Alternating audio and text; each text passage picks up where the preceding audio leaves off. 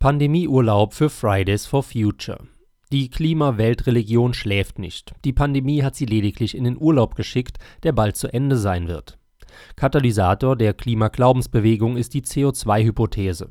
Man beruft sich auf die Wissenschaft als ultimative Begründungsplattform, die sämtliche anderen Meinungen alternativlos zerschreddert doch gerade die Wissenschaft, wenn sie sich denn seriös reflektiert, begreift sich durchaus als irrenden Erkenntnisprozess.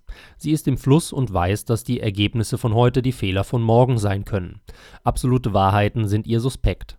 Kleiner Exkurs über absolute Wahrheiten, die im Test der Geschichte sitzen geblieben sind. Erstens. Von der Geburt des Herrn bis zur Ankunft des Antichristen sind es 999 Jahre. So eine theologische Überzeugung im 11. Jahrhundert. So inbrünstig wie heute an die Wissenschaft wurde damals an die Theologie geglaubt. Weltenende im 11. Jahrhundert, bis auf weiteres verschoben. Europa hat ein Fable für apokalyptische Visionen, außereuropäische Kulturen können damit nur wenig anfangen. Zweitens.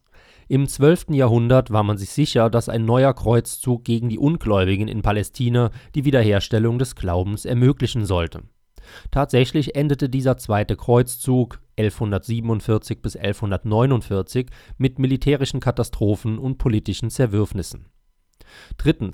Im 13. Jahrhundert hatte der Abt Joachim von Fiore den Weltuntergang für das Jahr 2060 berechnet. Ganz daneben war das nicht, denn 2041 brachen die Reiterhorden der Tataren aus Asien über Europa hinein. Tataren, das Wort, abgeleitet aus dem griechischen Tartaros, bedeutet die Hölle auch wenn Europa die Hölle erlebte, war der Untergang schon wieder verschoben. Genauso sehr wie im 13. Jahrhundert vom Untergang waren die Menschen im 14. Jahrhundert überzeugt davon, dass die Juden durch Brunnenvergiftungen die Pest, den Schwarzen Tod, verursachten. Das war der Auftakt für die größte Mordaktion gegen die jüdische Bevölkerung bis zum Holocaust der Nazis Fünftens. Überzeugt von der Bekämpfung der vermeintlich bedrohlichen Hexen waren auch die Autoren des Malleus Maleficarum im 15. Jahrhundert, übersetzt der Hexenhammer. Das war das Fanal zur Hexenjagd vom Papst sanktioniert. Eine solche Leidenschaft bei der Jagd findet sich heute nur noch bei CO2-Schützen. Sechstens. Im 16. Jahrhundert war man von der Existenz des Zahnwurmes überzeugt, wie die Germanen, die ihn als Auslöser von Zahnfäule und Schmerz ansahen auch der intensivste Glaube an den Zahnwurm führte nicht zu seinem Nachweis.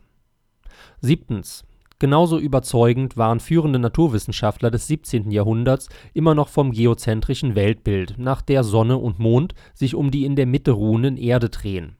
Erst Kopernikus, Galilei und Kepler belehrten sie eines Besseren.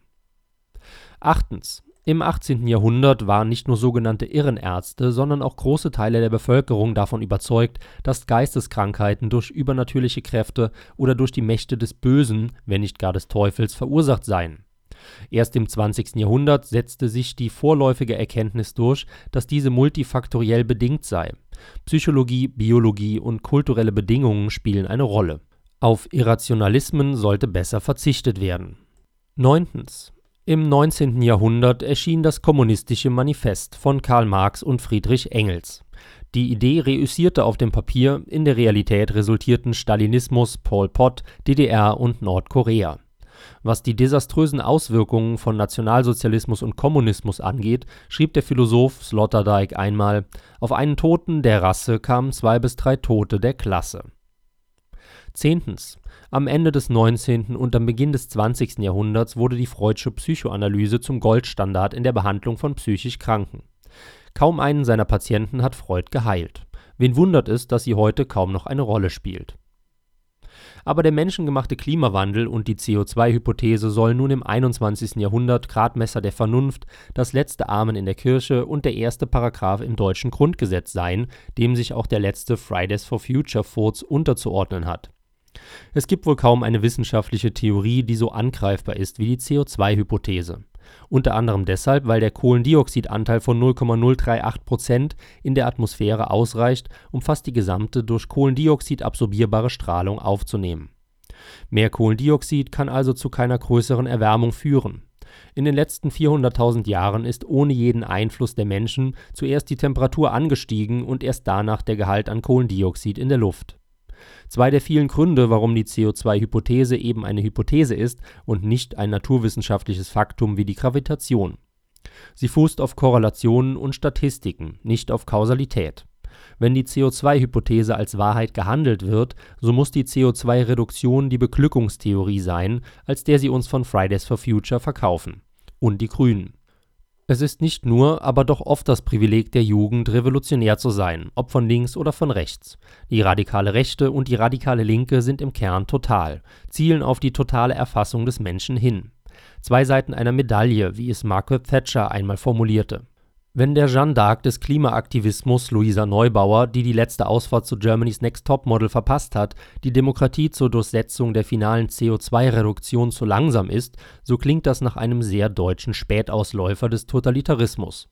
Und irgendwie sind Fridays for Future doch die deutschesten aller Deutschen. Das Ideal wird vergöttlicht jenseits des Realitätsprinzips.